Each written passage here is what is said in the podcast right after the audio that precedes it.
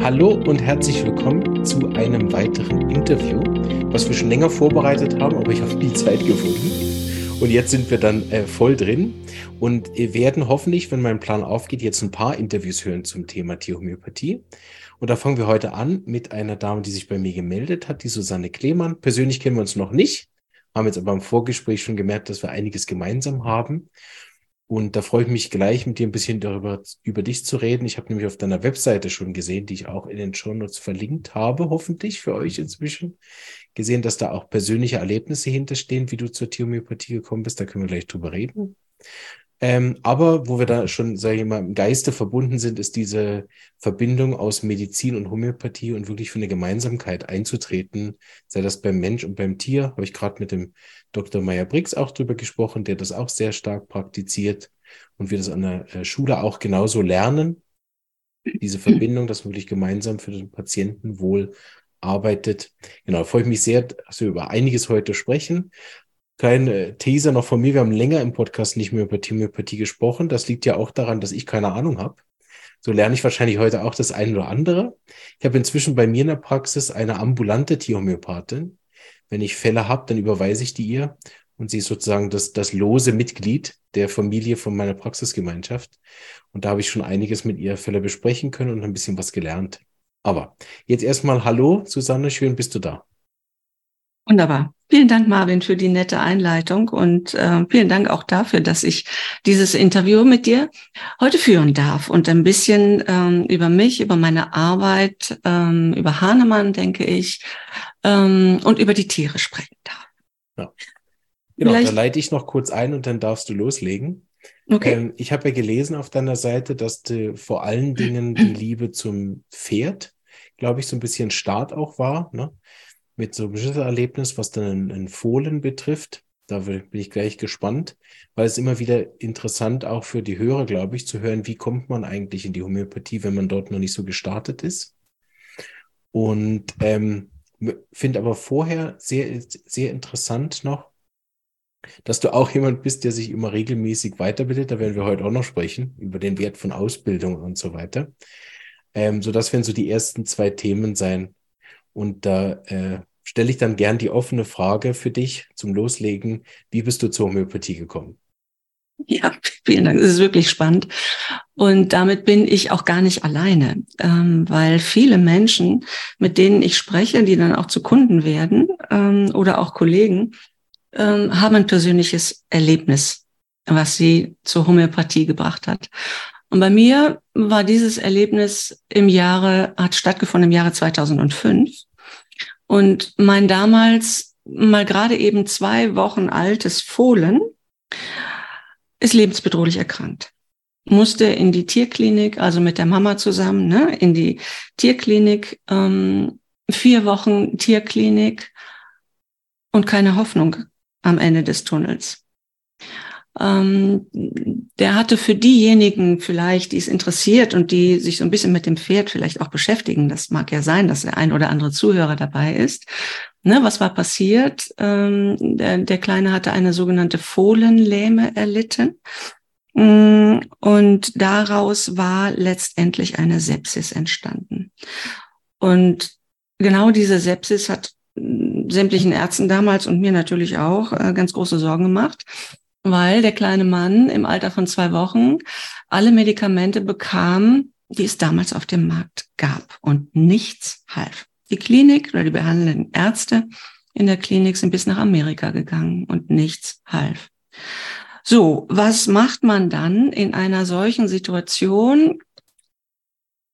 Man greift nach dem letzten Strohhalm ne, wie so viele, die eben den Weg zur Homöopathie finden, auch genau nach diesem Strohhalm gegriffen haben und Erstaunliches erlebt haben. Genauso wie ich. Also es gab damals in dieser ähm, Pferdeklinik ähm, einen Kollegen, also einen Homöopathen, der äh, mit in die Behandlung integriert wurde mit den Ärzten zusammen. Auch das ist für mich eine gute Erfahrung gewesen damals. Ne, es wurde ein Team gebildet, äh, man kann fast sagen ein Projektteam, ja, was niemand für möglich gehalten hatte und letztendlich ich auch nicht. Ne? Also ich wollte nur, was heißt nur, ich setze mal das nur in Strichelchen, ne?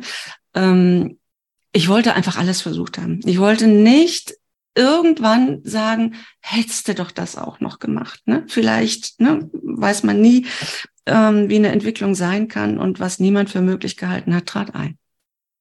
Die Werte besserten sich und nach kurzer Zeit konnte ich Mutter und Sohn wieder mit nach Hause nehmen in den Stall. Das hat mich ziemlich beeindruckt, wenn ich ehrlich bin und auch nicht mehr losgelassen. Ne? Und ähm, dann habe ich tatsächlich ähm, ein, ein Studium begonnen, ein dreijähriges Studium ähm, an der damaligen Schule für Tierhomöopathie in Egesdorf. Das ist in, ich komme ja aus Deutschland, ne? das ist in der Nähe von Hamburg. Ähm, also ein Studium der äh, Homöopathie, der äh, Tiermedizin, der Ethologie und der Psychologie. Ne, daran schließ, äh, schloss sich noch ein, äh, ein Jahr Praktikum an. Und ich habe eine solche Leidenschaft entdeckt ähm, in der Homöopathie, ähm, die dann letztendlich dazu geführt hat, dass ich mich äh, 2014 komplett mit meiner Praxis selbstständig gemacht habe. Ne, habe damals noch ähm, mal alle Leistungen angeboten, also ähm, Hund, Katze, Pferd in der Regel. Diese drei Tiere, um die es ja meistens geht, wenn, ähm, wenn, wenn, wenn, wenn es ein Patient wird. Und ähm, habe auch alle, ähm, ja, also alle Erkrankungen versucht abzudecken, so will ich mal sagen. Ne? Und ähm, der Punkt, ne, was ich in der Klinik damals 2005 ja schon eindrucksvoll erlebt habe, eben die Zusammenarbeit zwischen Tierärzten und dem Homöopathen, ähm, auch das hat mich nicht mehr losgelassen. Und so habe ich im Laufe meiner Arbeit ähm, mich mehr und mehr tatsächlich auf ähm, die Behandlung von Pferden spezialisiert und habe Kontakte eben zu Tierärzten und zu Tierkliniken aufgenommen. Und so ist es heute schon seit vielen, vielen Jahren, dass ich ähm, immer einmal die Woche, nämlich mittwochs morgens, ähm, in einer großen Tierklinik hier bei uns äh, morgens bei der Visite mit dabei bin und ähm, wir dann im Nachgang überlegen, wo macht es vielleicht Sinn, homöopathisch mit zu unterstützen. Und ähm, ich habe sehr, sehr nah an Hahnemann gelernt. Also so ein bisschen salopp sage ich immer ganz gerne, Hahnemann schaut mir hier jeden Tag über die Schulter, ob ich das auch alles richtig mache. ähm, und das ist der einzige Punkt, wo ich tatsächlich Hahnemann widerspreche. Weil er damals gesagt hat, ne, dass Allopathie und Homöopathie sich einfach nicht vertragen. Jetzt muss man so ein bisschen relativieren, dass das mehr als 200 Jahre her ist. Ne? Und die Methoden der damaligen Medizin sich ja nun mal fundamental von denen, von den heutigen unterscheiden. Ähm, und meine Erfahrung ist tatsächlich in den ganzen Jahren, dass es gut geht zusammen. Ne? Viele Patienten profitieren, ähm, also in meinem Fall Tierpatienten, ne, profitieren von der Zusammenarbeit ähm, des Tierarztes und meiner Wenigkeit als Homöopathin. Was dabei allerdings eine ganz große Rolle spielt, ähm, ist, dass dem Tierbesitzer eine, ähm, eine große Rolle zukommt, weil er im Grunde genommen der Einzige ist oder die Einzige ist, die ein solches Projekt managen kann, weil das kann nur funktionieren, wenn man erstens sich auf Augenhöhe begegnet, also der Tierarzt und die Homöopathin, und zweitens, wenn dieses Projekt transparent ist.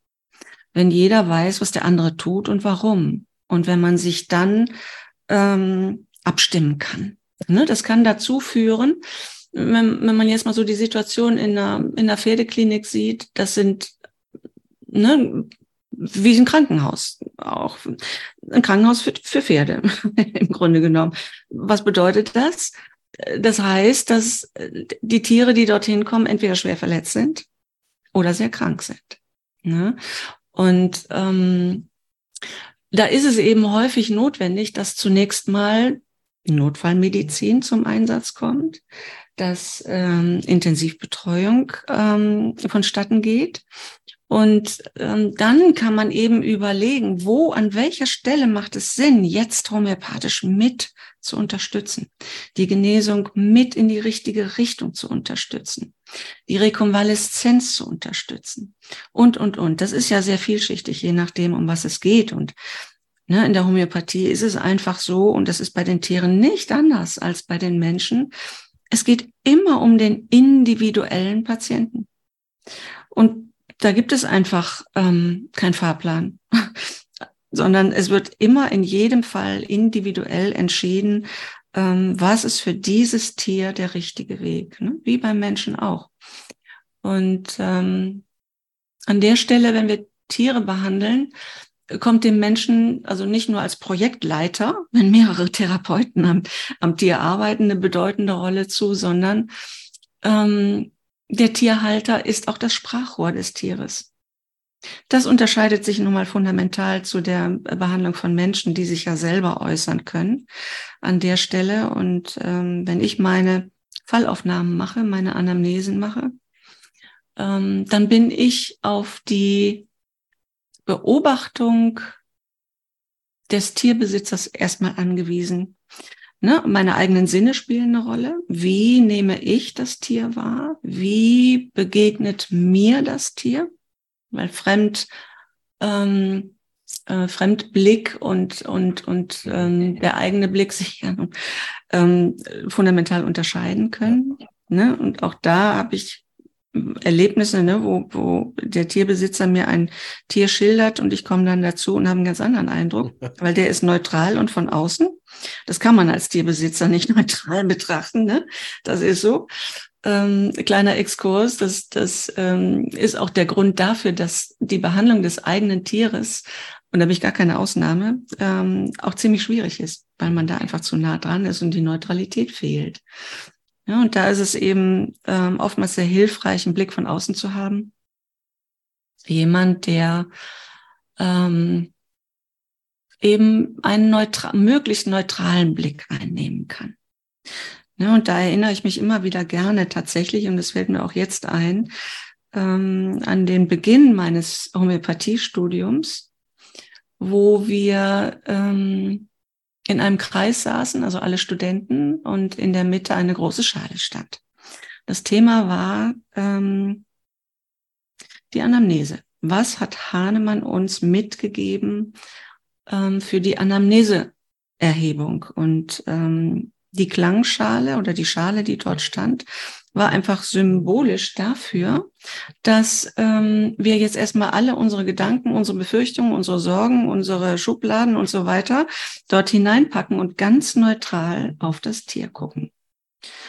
Und das visualisiere ich tatsächlich jedes Mal, bevor ich eine Anamnese beginne, um möglichst eben genau diese neutrale Haltung einnehmen zu können, die es braucht, ähm, um jedes Tier und jeden Patienten individuell zu betrachten.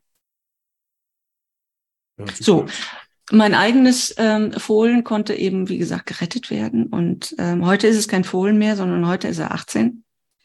Und ähm, wenn man sich mal vorstellt, dass dieses kleine Leben im Alter von sechs Wochen, ne, mit zwei Wochen ist er in die Klinik gekommen, vier Wochen war er da, mit sechs Wochen zu Ende sein sollte. Und heute ist er 18, da kriege ich immer noch eine Gänsehaut.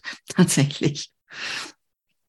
Ja, ja das ist, sind so ein paar ähm, Einblicke ähm, in meine Geschichte. Wie bin ich zur Homöopathin geworden? Und tatsächlich bin ich meinem Pferd jeden Tag dankbar dafür, dass er mich in diese Richtung geschubst hat. Ja. Ne? Irgendwo sitzt da oben jemand, der, der, der die Fäden zieht, denke ich, denke ich häufig. Ähm, und äh, ja, da bin ich ganz glücklich mit und meine ganze Leidenschaft, Energie und Freude stecke ich eben in diese Arbeit. Ja, das finde ich ganz interessant. Das ist auch so ein Aspekt an der Homöopathie, den ich finde, was man bei äh, je nachdem anderen Alternativtherapeuten Therapeuten auch nicht so häufig findet. Oft ist ja so Homöopathie in den meisten Fällen wirklich eine Zweitausbildung. Ähm, aber es folgt nach der Homöopathie selten eine Drittausbildung, wo eine Umsattlung stattfindet. Also bis vielleicht ja. auch wenige Ausnahmen ausgenommen. Ne?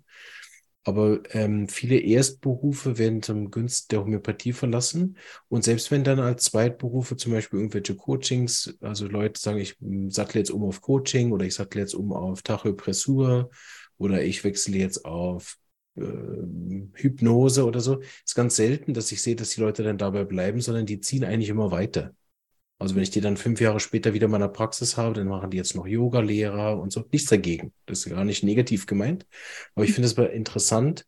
Bei der Homöopathie ist man selten äh, hört. Was man hört, ist, dass die Leute sich dann weiterbilden in verschiedenen Bereichen, was sie wieder in die Homöopathie einfließen lassen. Aber es wird selten dann zum Beispiel noch eine weitere medikamentöse Therapie hinzugenommen oder noch eine weitere Behandlungsmethode, die jetzt dem vielleicht auch noch widerspricht oder dass man plötzlich zwei Praxen hat. Da können wir zwei Fragen daraus machen. Die erste, warum ist das so bei dir? Ne? Oder was glaubst du, warum ist das so, dass die Leute dann bei der Homöopathie hängen bleiben, wenn doch alles dann nur Placebo ist? Entschuldigung, jetzt muss ich lachen. Ja, absolut. Ich lache gerne und herzlich. Also das ist im positivsten Sinne. Ähm, wo fange ich an? Also auch bei mir ist es so gewesen, ne, dass ich in, einem, in meinem Erstberuf ähm, als Key Account Manager viele, viele Jahre durch die ganze Welt geflogen bin. Ähm, bis mein Pferd mich in, in, in, in eben diese homöopathische Richtung geschubst hat. Und er hat wirklich alles gegeben. Ne? Also wenn ich aus meiner Sicht, ähm, muss ich schon sagen, wenn ich damals das gewusst hätte, was ich heute weiß, ähm, dann wäre diesem Pferd viel erspart geblieben. Aber gut, anyway, es ist so, wie es ist. Und ähm, rückblickend bin ich sehr dankbar dafür. Ich glaube tatsächlich, dass ähm, die meisten Menschen, die diesen homöopathischen Weg einschlagen, von einer Faszination ergriffen sind. Von einer Faszination, was Hahnemann, also einerseits, was Hahnemann vor so unfassbar langer Zeit in einem Lebenswerk äh, erfasst hat und Gott sei Dank uns auch hinterlassen hat. Und ich sage relativ häufig auch, aus heutiger Sicht hätte Hahnemann für mich mehrere Nobelpreise verdient. Für das, was er uns hinterlassen hat. Und die Erfahrung, wenn jemand Mensch, würde ich jetzt mal sagen, in erster Linie, wenn Menschen an sich selber einmal die Wirkung des ähnlichsten Mittels gespürt haben, dann gibt es eigentlich kein Zurück mehr. Ja. Ne? Ähm, das ist meine eigene Erfahrung und das kenne ich eben von ganz, ganz vielen ähm, äh, Patientenbesitzern oder meiner Kunden, kenne ich das auch, diese Erfahrung. So, jetzt ist es aber auch so, wenn ich jetzt auf meine Praxis schaue, also ich bin mit Leib und Seele Homöopathin und ich mache nichts anderes als Homöopathie. Keine Akupunktur, keine Physiotherapie, keine Chiropraktik oder was auch immer. Ich bin klassische Tierhomöopathin ähm, und habe mich eben spezialisiert ähm, auf diese eine Heilmethode. Und trotzdem ist es ja nun mal so ganz generell ausgedrückt, mh, hm, keiner kann alles heilen. Das kann niemand für sich in Anspruch nehmen. Nicht die Homöopathin, nicht der Tierarzt, nicht der Physiotherapeut, ähm, nicht der Chiropraktiker oder die Kollegen, die sich auf Akupunktur spezialisiert haben. Und deshalb ist meine Philosophie der Arbeit und auch meiner Praxis Kooperation anstelle von Konkurrenz. Und da sind wir wieder bei dem Projekt, ne? Mhm. Weil es kann tatsächlich ja sein, und das ist gar nicht so selten, dass es manueller begleitender Therapien bedarf. Ne? Zum Beispiel, wenn es um den Bewegungsapparat beim Pferd geht. Mhm. Ja? Genau. Ähm, dann braucht es eben manchmal noch etwas Begleitendes dazu, damit tatsächlich dieser Heilungsprozess auch eintreten kann, ähm, wie wir ihn uns alle vorstellen. Ähm, das ist jetzt mal nur die Sicht auf die Pathologie und auf die Therapie. Ich bin mittlerweile ähm, tatsächlich, und das sehe ich in der Klinik immer wieder, ähm, wenn dann Pferde kommen mit wiederkehrenden Problemen, ist jetzt erstmal egal, um was es geht, ähm, die dann wirklich nach dem allerbesten Standard äh, behandelt werden und wieder nach Hause gehen, also in den heimatlichen Stall, und dort tatsächlich alles so weiterläuft wie vorher auch, dann sind die in einer gewissen Zeit wieder da. Ja. Das heißt, meine Erfahrung ähm, ist tatsächlich, und das hat fundamentalen Einfluss auf meine Arbeit, ähm, man muss ein bisschen weiter gucken. Nur zu therapieren reicht nicht aus. Ja. Wenn ich es mit wiederkehrenden Problemen zu tun habe. Und auch das hat Hahnemann uns schon hinterlassen. Ähm, ne, und im Organon eben beschrieben, äh, dass, ne, dass man einfach die Lebensweise und, und, und, natürlich alles angepasst an die damalige Zeit, dass es das zu beachten gilt. Ne, wenn tatsächlich Heilung ich finde, das ist ein großes Wort, ne? Also Besserung gefällt mir irgendwie besser, ne? Ähm, wenn das eintreten soll. Und das ist beim Tier auch nicht anders. Ne? Wenn etwas immer wiederkehrt, dann braucht es eine Veränderung an irgendeiner Stelle. Das wusste Albert Einstein schon, dieser unfassbar kluge Mann. Ne? Und das berücksichtige ich in der Behandlung ähm, von Tieren, dass ich eben mit den äh, Tierbesitzern ganz genau auch auf Ursachen und Management achte. Mhm. Ne? Was kann tatsächlich die Ursache für dieses Problem sein, was vielleicht immer wiederkehrt? Was auch immer es ist, ist jetzt spielt jetzt erstmal keine Rolle. Um da eben möglichst das Management so anzupassen, hm, dass Besserung eintreten kann. Ne? Nochmal zurück zu Hahnemann. Hahnemann hat ja großen Wert gelegt auf äh, unterhaltende Ursachen, eben diese abzustellen.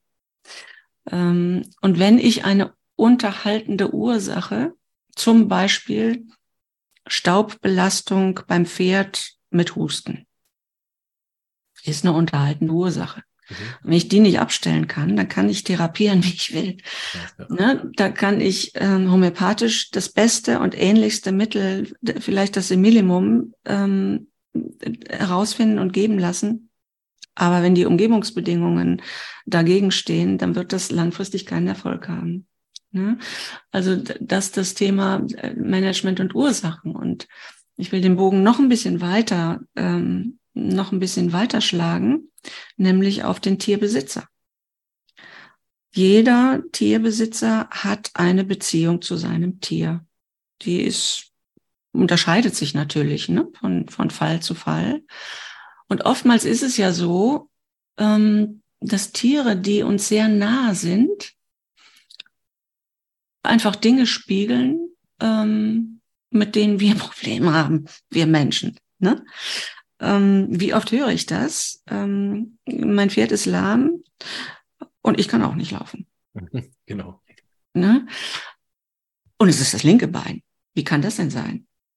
Die, ne, die Menschen das häufig registrieren oder in der Anamnese solche, ich hätte fast gesagt Kuriositäten, das sind sie natürlich nicht. Ne? Das sind ganz ernstzunehmende Fakten, ähm, ne, wo das im Anamnesegespräch hochkommt und ähm, was einfach wichtig ist für, für ähm, die Therapie, dass die Menschen, also die Tierbesitzer, das erkennen und auch an sich selber arbeiten.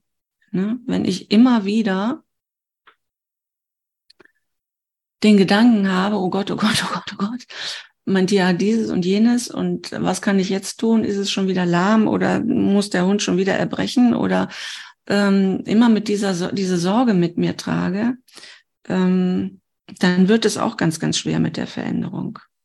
Das ist auch eine Erfahrung, die ich gemacht habe. Und man weiß eben heute aus der Humanmedizin sehr genau, dass Menschen, und ähm, da will ich mich, da bist du der Experte, da will ich mich jetzt auch nicht zu weit aus dem Fenster lehnen, ne? aber das, was, womit ich mich beschäftigt habe, ähm, das sind eben Studien, die es gibt, dass Menschen, die schwer krank sind, und die ohne Zweifel zu 100 Prozent davon überzeugt sind, dass sie das schaffen, dass diese Menschen Chancen haben. Und im umgekehrten Fall, dass Menschen, die sich aufgegeben haben, aus welchen Gründen auch immer, die keine Vorstellungskraft mehr haben, vielleicht auch sogar keine Hoffnung mehr haben, man weiß, dass deren Weg ganz, ganz schwer wird. Und das ist beim Tier nicht anders. Ne? Und da ist eben das Bindeglied der Mensch. Und da sind wir bei der Kommunikation. Ähm, also es ist tatsächlich in meiner Arbeit und wie ich ja sagte, dass ich mich auf die Behandlung von Pferden spezialisiert habe jetzt, wichtig, wenn ich will, dass, dass, dass meine Arbeit erfolgreich ist. Und dafür kriegen meine Kunden meine 100 Prozent, wenn nicht ein bisschen mehr. Aber die brauche ich von, von dem Kunden auch. Ne? Das ist ähm, manchmal sehr traurig, wenn, wenn, ähm, ne, wenn man ein tolles Mittel gefunden hat und wenn wir jetzt nochmal bei dem, bei dem letzten Strohhalm sind, ne, wie oft höre ich das? Und sie sind meine letzte Hoffnung. Ich habe schon dieses und das und das und das und das und nichts hat geholfen und ne, und dann soll es ein Kügelchen richten.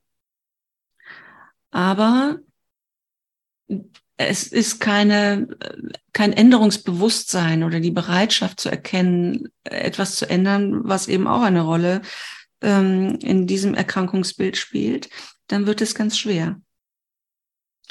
Ne? Und ähm, deshalb lege ich da großen Wert drauf und lehne tatsächlich auch manche äh, Behandlung ab, wo ich erkennen kann, dass das nicht auf den grünen Zweig führen kann, aus unterschiedlichsten Gründen. Ne? Ähm, weil nachher heißt es dann, naja, die Homöopathie hat halt auch nicht gewirkt. Mhm, genau. Und das mag ich nicht so gerne. Ne? Das macht mich wirklich richtig traurig und manchmal auch ganz schön fuchsig. Ähm, weil das hat nichts mit der Realität zu tun. Ne, wobei ich damit nicht sagen will, dass, dass ne, also ich habe in all den Jahren schon so unfassbar viel erlebt. Jetzt nicht nur mit meinem eigenen Pferd, sondern eben mit ganz, ganz vielen Patienten. Aber das sage ich auch immer wieder, Zaubern gehört nicht dazu. Mhm, genau. Ne? Also da, da, muss man auch ähm, ganz realistisch bleiben an der Stelle. Ja, das umschreibt so, ähm, ich habe ein bisschen ausgeholt ähm, zu deinen zwei Fragen, umschreibt eigentlich so ein bisschen meinen ähm, ja, meinen äh, geliebten Alltag. Ja, super, danke. Äh, weil ich finde das immer wichtig, wo, wo die Leute ihre Begeisterung und, und diese, diese Power auch äh, herholen. Und das kommt jetzt eben gleich zum nächsten. Mit der Homöopathie kauft man sich ja im Prinzip auch ein fürs Leben eine ständige Art der Weiterbildung. Also ja. jetzt, jetzt, das hat in den letzten Jahren massiv zugenommen, zumindest in meiner persönlichen Wahrnehmung. Vielleicht war das schon immer so, aber es kommen auch, nachdem ich schon, sage ich mal, die Mittel von Hahnemann alle so knapp kann, nachdem ich mir versucht habe, die von, von äh, Fatak und äh, einen Teil von Vitulkas draufzuarbeiten, mal reingeschaut habe bei Shankaran, bei Scholten immer noch gescheitert bin, weil ich noch nicht kapiert habe, wie das funktioniert. Ne? Auch so. Und dann schon einzig, ich weiß nicht, zehn neue Pilze, 50 neue Vögel und, mhm. und äh, seltene Erden. Also, und ich bin komplett raus, ne? weil ich irgendwie gar nicht mehr ähm, hinterherkomme und jetzt schon weiß, okay, mein Leben reicht einfach nicht aus, um all diese Mittel in der Tiefe zu verstehen, dass ich sie nachher ja. gewinnbringend an ähm, wenden kann, dass ich bereits jetzt schon Mitte 30 angefangen habe zu selektieren, ne? dass ich die Mittel anlese und denke, okay, die Chance, dass ich so einen Fall habe, ist ehrlich klein wenn das der Kern vom Mittel ist, okay, schade für dich, wäre interessant, aber ich ziehe weiter ne? Und, und gucke jetzt schon nur noch, was ich denke, was in der Praxis auch wirklich dann zu mir kommt, ne? wo ich auch denke, ja, mach dich nicht klein mit dem, aber nur einen kleinen Einblick zu geben, und das ist ja nur ein Teil, theoretisch gibt es ja ständig Weiterbildungen in der Medizin. Ich meine, da kann man sich täglich weiterbilden, um up-to-date zu bleiben. Dasselbe ist in der Patientenführung, also all der Coaching-Teil, die naturheilkundlichen Empfehlungen, die zum Teil sind, dass man da up-to-date bleibt, gewisse neue Strömungen dann in den spirituellen Szene und so weiter, die dann wieder einfließt. Und ständig kommen Patienten, die irgendeine neue Therapie äh, machen, die ich noch gar nicht kenne, ne, um erstmal rauszufinden, was das jetzt nun wieder ist. Also Homöopathie, und das ist bei mir aber ehrlich gesagt, auch wenn das vielleicht jetzt ein bisschen negativ geklungen ist, aber der faszinierendste Teil ist ja, dass egal, wo ich mich in Homöopathie aufhalte, sei das jetzt beim Menschen dieses individuelle Thema rauszuarbeiten, was hier jedes Mal zehnmal am Tag unglaublich spannend ist, und nie langweilig wird und ich dann eigentlich anschließend oder vorher oder wann auch immer ich das mache, genauso in so einem nicht enden wollenden Kosmos bin, ähm, an, an immer noch mehr Möglichkeiten und Büchern oder auch dann man in alten Büchern wieder Sachen findet, wo man denkt, ein Glück habe ich das Mittel normal durchgelesen und ich gedacht, ich könnte schon alles so. Und, und, mhm. und das ist ja auch etwas, was ich glaube, was alle Leute, die bei der Homöopathie bleiben, in irgendeiner Form auch verbindet. Diese Lust und Freude ähm, sich auch weiterbilden zu können. Was gibt es für eine große Freude, wenn ich mir so ein neues Mittel raufgearbeitet habe oder nach einer Weiterbildung erreicht habe, dass das erste meiner Praxis anwende und ich eine Similium-Wirkung habe. Das ist der Hammer. Und das, das äh, treibt einen, glaube ich, noch nach vorne. Und da vielleicht, weil du ja auch äh, geschrieben hast auf der Seite, Thema Weiterbildung, diese Regelmäßigkeit und ja auch selber Projekte da am Aufgleisen bist, ne, die dann in diese mhm. Richtung gehen, dachte ich, da werfe ich dir nochmal den Ball rüber. Das ist nett von dir. Ich nehme ihn auch, ne? Hab ihn schon gefangen. ja, Weiterbildung fundamental und ich kenne diesen Gedanken. Mein Leben reicht nicht aus. mein Leben reicht nicht aus, um all das zu lernen, was ich eigentlich wissen möchte. Ähm, aber, also, ne, das ist ein Gedanke. Ähm, diesen Berg, man kann sich das auch als Berg vorstellen, ne? Äh, den möchte ich aber nicht ständig vor mir haben. Also habe ich das für mich relativiert.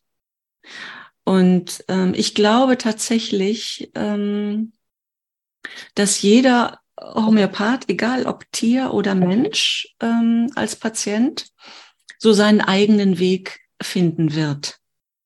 Seinen eigenen Weg der Behandlung finden wird. Und da meine ich jetzt nicht ähm, weg von Hahnemann hin zur Komplexmittel-Homöopathie oder sowas, ähm, sondern ich habe für mich ähm, entschieden, und das zeigt mir meine tägliche Praxis mit den Tieren, ähm, mich auf die gut geprüften, die am besten geprüften Mittel zu beschränken, in Anführungsstrichen. Ne? Ähm, ich kenne Kollegen, und das ist überhaupt nicht mal im Ansatz eine, eine, eine Wertung, die gerne mit vielen kleinen Mitteln arbeiten. Ähm, das hat mich eine Zeit lang fasziniert. Und ähm, die Namen, die du genannt hast, ne, also bei Scholten, ich schätze, also bewundere Jan Scholten, gar keine Frage. Es ist mir aber noch nicht gelungen, tatsächlich ähm, seine Arbeitsweise so richtig zu verstehen. Und ähm, ne, da sind wir ja bei ganz vielen kleinen Mitteln. Jan Scholten forscht ja auch viel. Ähm, und, und also das kann man gar nicht hoch genug einschätzen. Aber ich für mich arbeite mit den großen Mitteln. Und eine kleine Anekdote dazu, auch aus der Ausbildung. Äh, da hatten wir tatsächlich einen Patienten, äh, Quatsch, einen Patienten, einen Dozenten wollte ich sagen, ähm, der sagte, ich beginne jeden Fall mit Sulfur C30. ich vergesse das nie. Das wusste ich damals in der Dimension noch gar nicht so richtig zu bewerten. Ne? Ähm, aber ne, dass ich das jetzt noch weiß, das zeigt ja, wie mich das irgendwie beeindruckt hat und zwar auf vielerlei, vielerlei Weise. Ne? Ähm, andere ähm, Ausbildung oder Weiterbildung, die ich gemacht habe, ne, da ging es auch um die großen Polykreste und da kommt nochmal wieder Sulfur ins Spiel. Ne? Eine Aussage einer, einer ähm, Kollegin, ähm, bei der ich Weiterbildungen gemacht habe. Was spricht denn dagegen, einen Fall mit Sulfur zu beginnen? Also das soll jetzt nicht heißen, jeder Fall wird mit Sulfur begonnen, um Gottes Willen.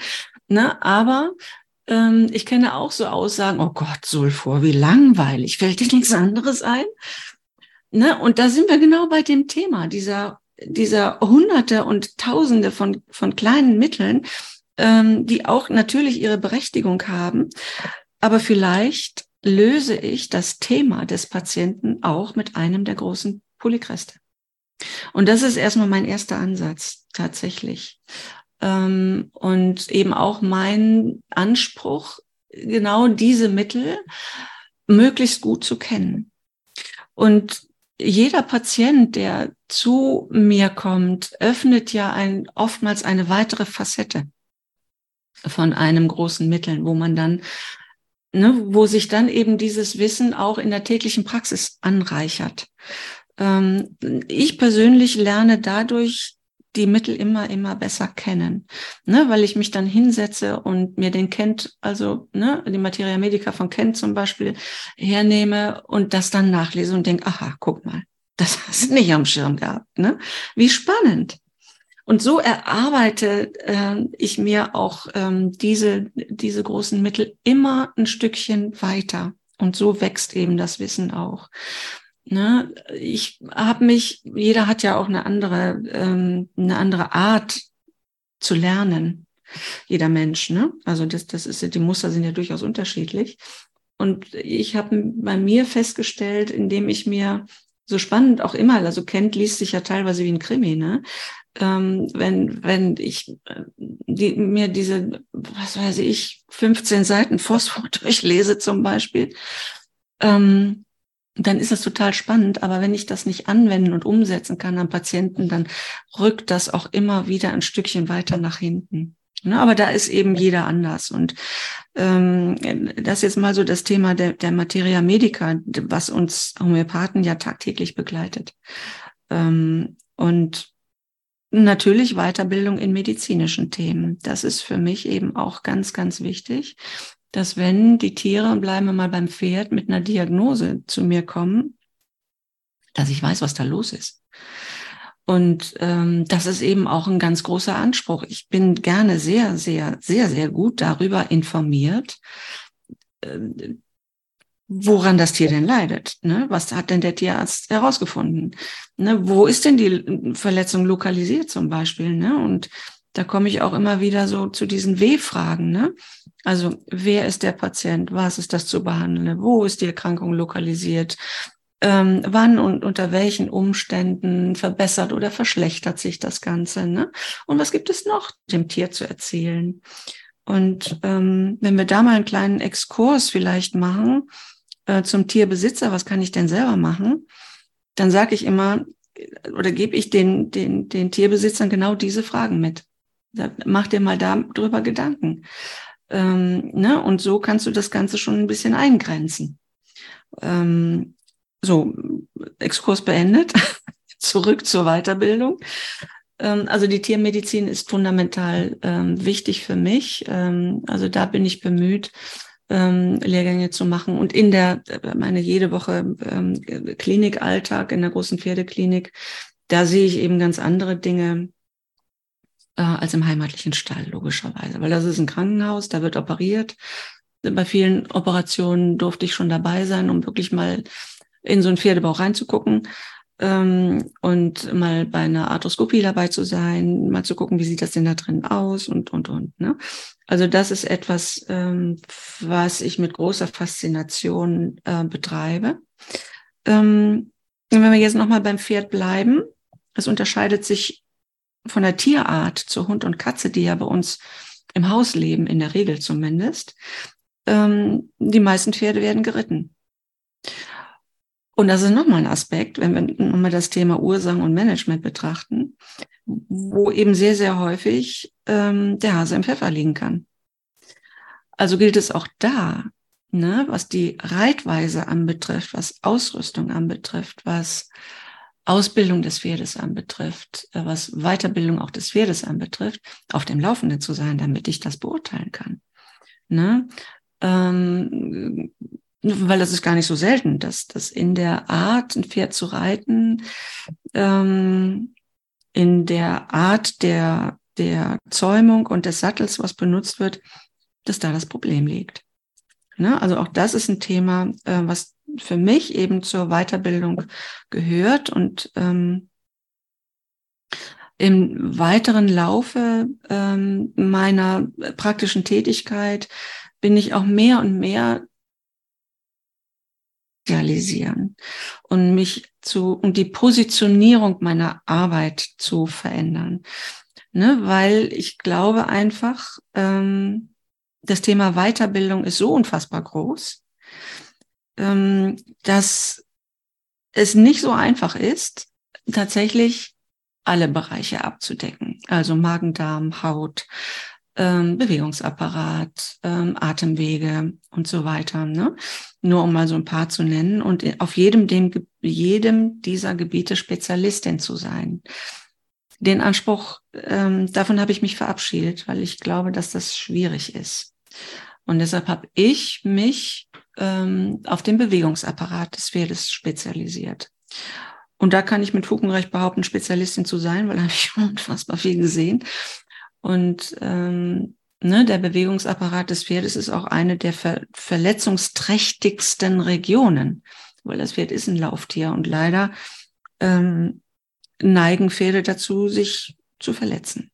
So, und da hat die Homöopathie sehr, sehr häufig ganz, ganz große ähm, Chancen bei der Genesung zu unterstützen. Ne?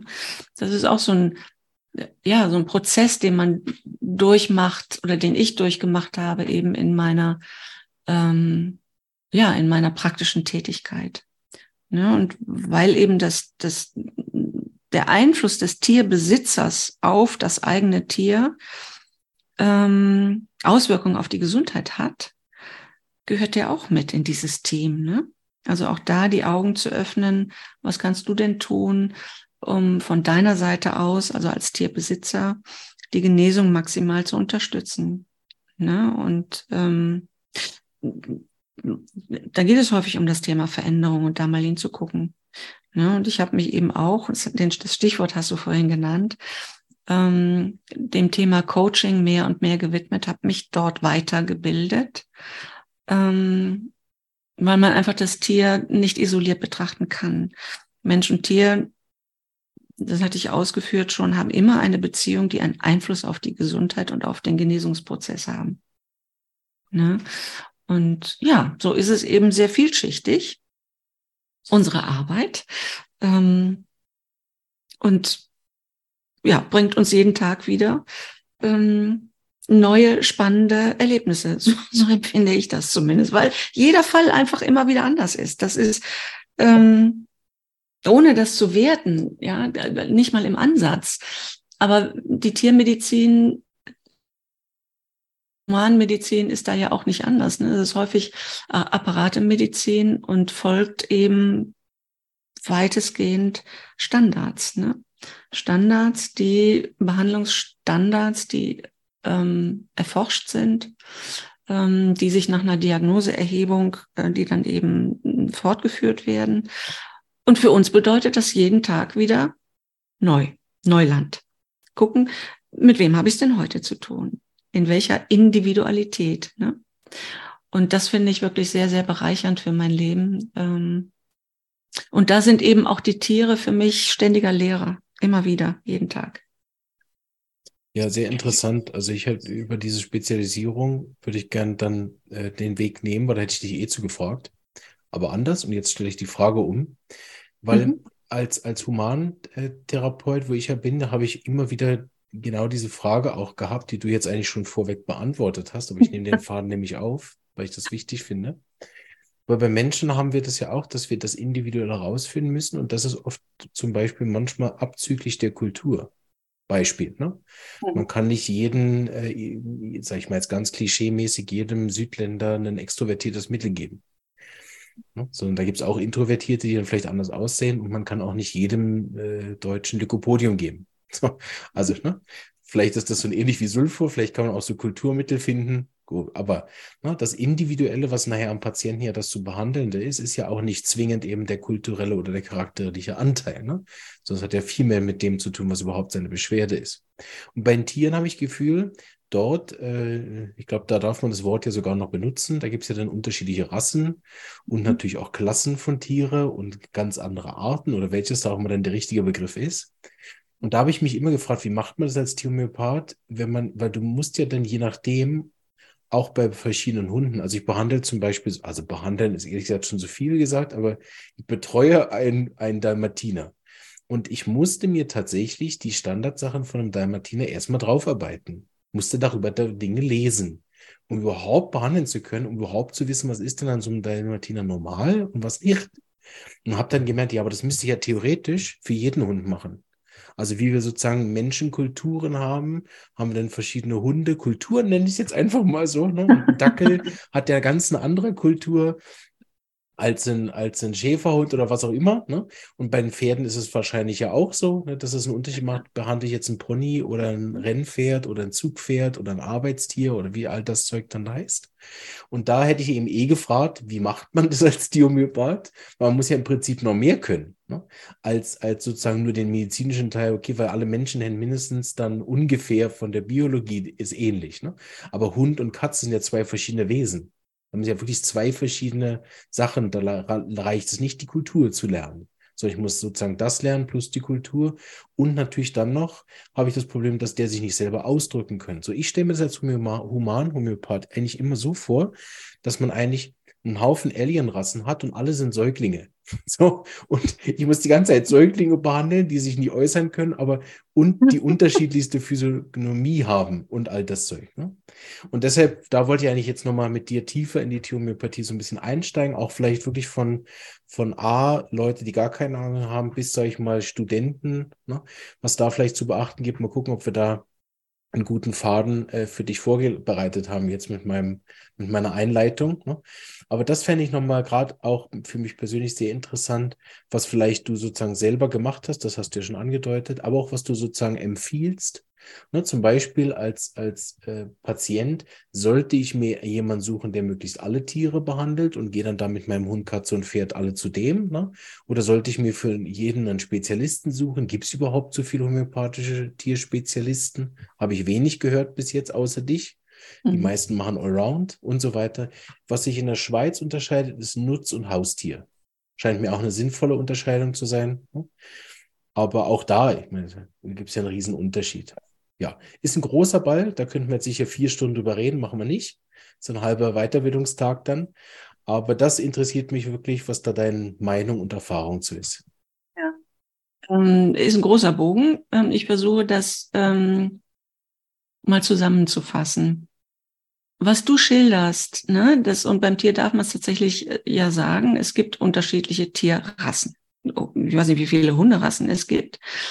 Und es gibt vielleicht annähernd genauso viele Katzenrassen. Ne? Mal von der, ich bleibe jetzt mal bei den Haustieren, ähm, weil Nutztierbehandlung tatsächlich auch noch, noch was anderes ist, ne? weil die Haltung äh, eine andere ist. Und da habe ich es nicht mit einem Tier zu tun, sondern mit einer Herde von Tieren. Das hat noch ganz andere Aspekte. Aber wenn wir jetzt alleine mal Hund und Katze, also diese rassespezifischen Verhaltensmuster zum Beispiel, das ist etwas, was tatsächlich wichtig ist zu reflektieren. Ähm, ne? Denn was für äh, einen Schäferhund normal ist, äh, verhaltenstechnisch, ist für den Pudel vielleicht äh, nicht normal. Und das gilt es eben dann als, ähm, ne, ich zitiere nochmal Hahnemann mit seinem Paragraphen 153, ähm, eben ein besonderes und charakteristisches Merkmal ist. Ne? Und für den Schäferhund eben nicht. Ähm, das ist mal das eine. Das gilt für die Katze genauso und auch fürs Pferd, also Tierart übergreifend. Jetzt haben wir das bei Hund und Katze ja auch noch, dass es nicht nur unterschiedliche Rassen gibt, sondern auch tierartspezifische Erkrankungen, ne, die sich unterscheiden zwischen Hund und zwischen Katze. Auch die sollte man behandeln können. Das erfordert eine ganze Menge Wissen. Ne? Und wenn wir jetzt dann aber beim Thema Weiterbildung sind, also ne, von Hause aus, ich bin früher selber auch im Sport geritten und im Alter von neun, Jahr, neun Jahren habe ich meine Leidenschaft für die Pferde entdeckt. Also von daher war mir diese Tierart eben schon immer am nächsten, auch wenn wir auch immer Katzen hatten zu Hause. Aber ich möchte eben, und das ist mein Anspruch, ähm, wirklich maximale Qualität anbieten. Und das geht nur, wenn ich mich spezialisiere. Und bei mir ist es eben das Pferd, ähm, wo auch da es natürlich unterschiedliche Rassen gibt. Ne? Also die dann auch schon Hinweise liefern können, ähm, in welche Richtung man also jetzt Materia Medica äh, mäßig mal denken kann. Ne, Habe ich es eben mit einem Vollblüter, also mit einem Rennpferd zu tun, mit einem leichten Fundament, mit ähm, ja, mit, mit, mit eben einem sehr sensiblen ähm, Gemüt ausgestattet oder habe ich das, habe ich dann Kaltblüter stehen? Ne? Also das, um mal zwei Pole zu nennen. Und ne, bei dem Vollblüter, je nachdem, um was es geht, würde ich jetzt erstmal so Richtung ähm, Arsen denken, zum Beispiel, und vielleicht nicht gleich an Calciumcarbonicum und umgekehrt. Ne? Ähm, das, das, ne, das kennst du von Menschen ja genau so. Ne? Das kommt jemand dann in deine Praxis rein und du hast einen Eindruck und ähm, ne, je nachdem, ähm, ich sage jetzt mal aufs Tier bezogen, groß, klein, dick, dünn, ähm, liefert das schon Hinweise. Ja. Ähm, was kann jetzt der Tierbesitzer tun im Krankheitsfall? Wichtig finde ich tatsächlich, ähm, eine Diagnose zu haben. Ähm, und ich sage immer mal so ein bisschen salopp, und das kann man aufs Tier genauso ummünzen. Nicht jedes Kind, was aufs Knie fällt, braucht Arnika. Ne? Also das, das ähm, inflatorische Nutzung von, von ähm, Arzneimitteln und Arnika neigt so ein bisschen dazu, in diese Richtung angewendet zu werden.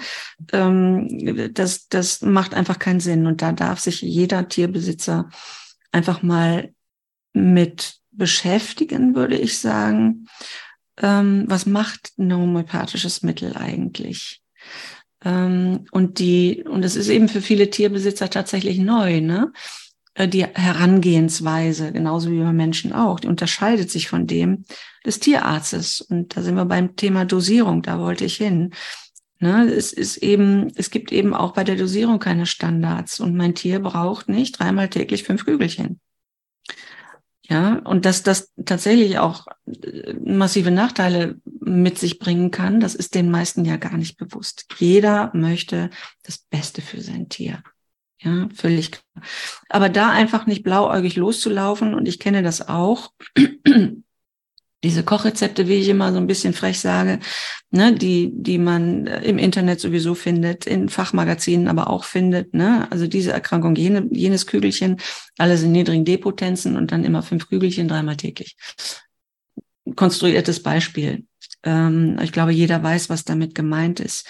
Ähm, und dann wird das so angewendet und dann wundert man sich, warum das nichts bringt, ähm, warum mein Tier einfach, ja, den Genesungsprozess, der nicht weitergeht und dann heißt es, nee, die Homöopathie bringt bringt's halt nicht. Und da sind wir wieder bei dem Punkt, wo ich sage, das macht mich fuchsig. Ähm, deshalb darf sich jeder Tierbesitzer so ein bisschen mit dem Thema beschäftigen und mal einen Fachmann fragen, was kann ich denn jetzt hier tun? Ne? Und sinnvoll ist sicherlich auch ähm, für jeden Tierbesitzer, es ist völlig tierartunspezifisch, so eine kleine Hausapotheke zu Hause zu haben. Ne? Und ich mache ja viele Vorträge und ähm, auch Seminare und so weiter. Und das Thema Dosierung, da kann man Wochenenden drüber sprechen. Und das ist natürlich etwas, ähm, was jeden Tierbesitzer, sage ich jetzt einfach mal, äh, auch überfordert. Und das muss auch gar nicht sein. Ne, und deshalb sage ich immer, wenn du dein Tier homöopathisch behandeln möchtest, dann le lege dir eine kleine Hausapotheke ähm, an, alles in der Potenz C30. Damit kannst du schon viel erreichen, aber in der Regel nie so viel verkehrt machen. Ganz einfacher Tipp. Und dann gibt es eine Dosierungsanwendung. Und wie gesagt, da orientiere ich mich an Hahnemann, ne, so viel wie nötig und so wenig wie möglich. Und bei mir gibt es immer nur ein Kügelchen. Und dann ist das, Ersta das Erstaunen groß. Ähm, ja, wie? Mein Pferd ist 1,80 groß, ein Kügelchen nur. und meine Katze auch nur ein Kügelchen. Ne? Das, und das erläutere ich dann gerne. Ähm, und dann fallen die Groschen bei den Besitzern. Und dann machen sie mal ihre ersten Erfahrungen und sehen, dass ein Kügelchen völlig ausreicht. Und dass jeder Tierbesitzer eben aufgefordert ist, dann mal zu gucken, was äußert denn mein Tier? Wie ist denn die Reaktion? Ne? Und eben daran äh, orientiert sich eben der weitere Behandlungsverlauf und eben nicht an einem Standard. Das ist auch mit ein Grund, weshalb ich so gerne und auch so viel über die Homöopathie lerne, äh, lerne sowieso auch, aber rede, meine ich, ähm, um das den Menschen klar zu machen, weil das findest du meistens nicht so in der Form im Internet. Ne? Und Dr. Google spuckt viel aus, auch was ähm, die Homöopathie anbetrifft.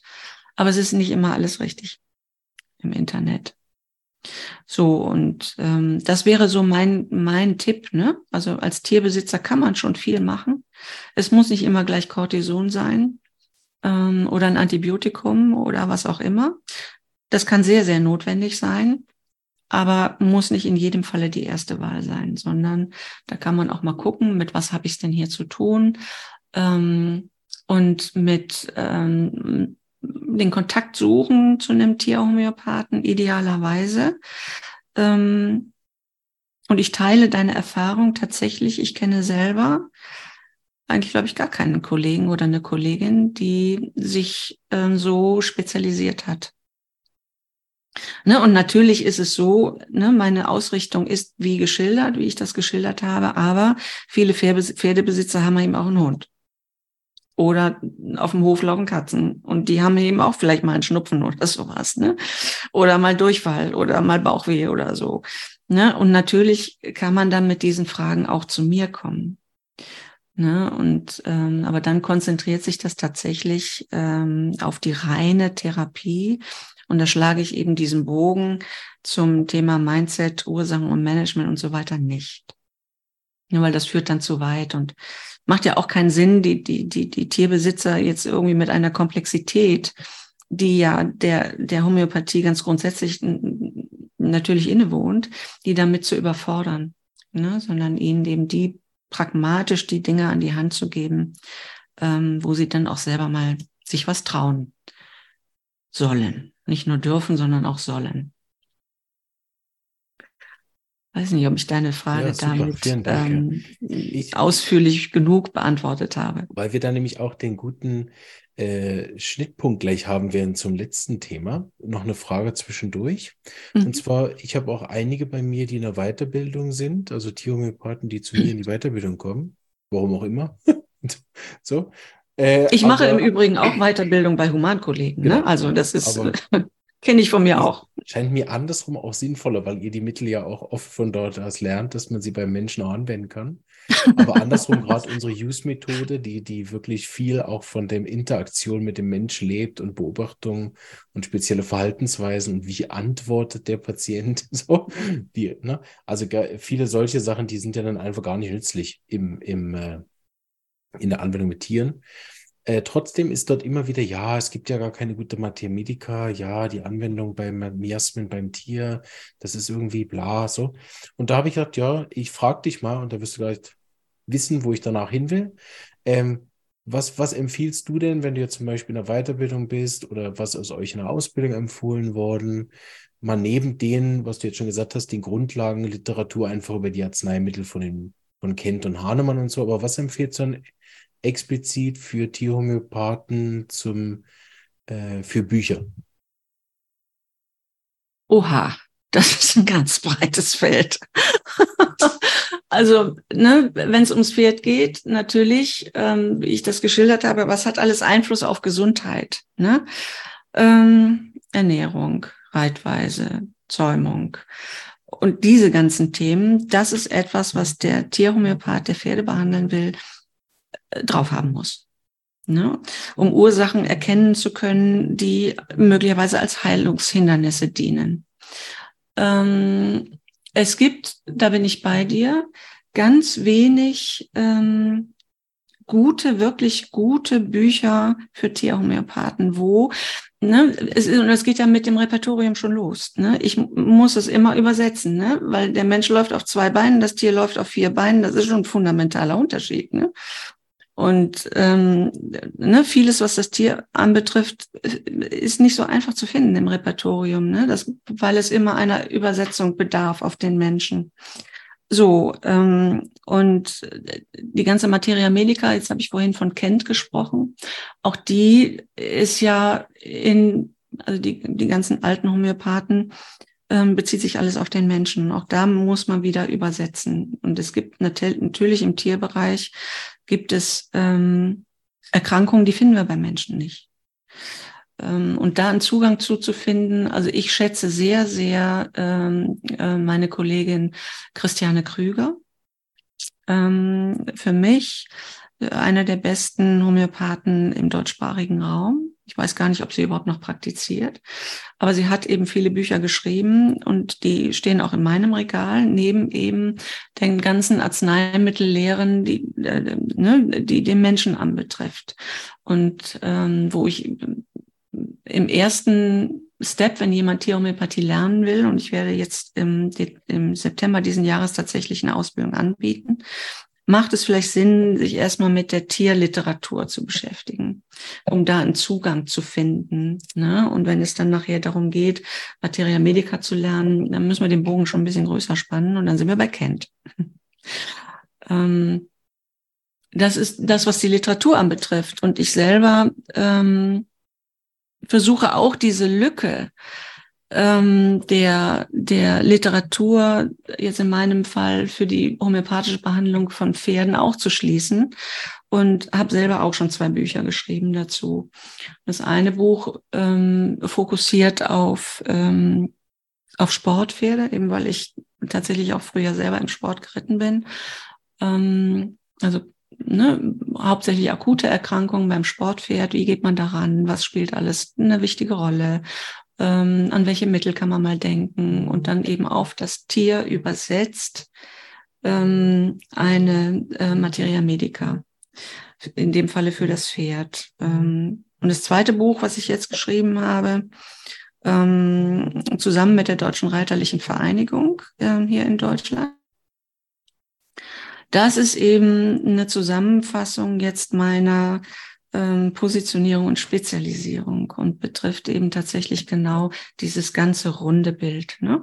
Pferd- und Bewegungsapparat ist eben verletzungsträchtig und ähm, da eben äh, den, den, sowohl den interessierten Laien wie auch ähm, ähm, Menschen, die die Homöopathie lernen wollen, die Homöopathie lernen wollen, ähm, einen Einblick zu geben, äh, an was sollte ich alles denken, wenn ich ein Pferd behandeln will, was Bewegungsstörungen hat. Und da ist tatsächlich die Homöopathie ähm, auch nur ein Mosaiksteinchen, weil auch nur eine Therapie.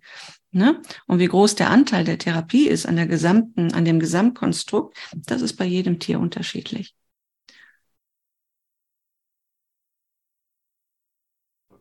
Super, vielen Dank für die Einblicke. Genau, das hat auch nochmal gezeigt, wie umfänglich man sich dann ähm, da auch weiter und ausbilden darf und ausrüsten darf. Die Christiane Krüger war auch schon im Interview hier im Podcast. Ach, super. Wer da also ja. mal reinhören möchte, wir hatten schon mal ganz zu Anfang im ersten Jahr, das ist jetzt 2019, hatten wir eine Reihe mit, glaube ich, drei oder vier Tiomyopathen, die auch gesprochen haben. Und da war Christiane Krüger dabei. Wer also da Lust hat, mal weit zurück zu scrollen im Podcast, der kann da mal hören, war ein ziemlich lustiges Interview, wenn ich mich noch richtig erinnere. Ähm, die hat ja auch einen gewissen Charme, die Frau Krüger. Finde ich sehr angenehm. Absolut. Ähm, genau, ich glaube, wir haben schon relativ viel gehört und sind ja auch schon mit der Zeit fortgeschritten. So gehen wir langsam in die Verabschiedung über.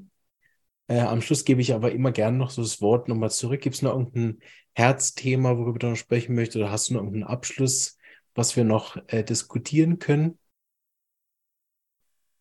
Also mein Herz ähm, habe ich ja schon ausgeschüttet im Laufe der letzten Stunde. Das schlägt für Hahnemann, das schlägt für äh, die Tierhomöopathie.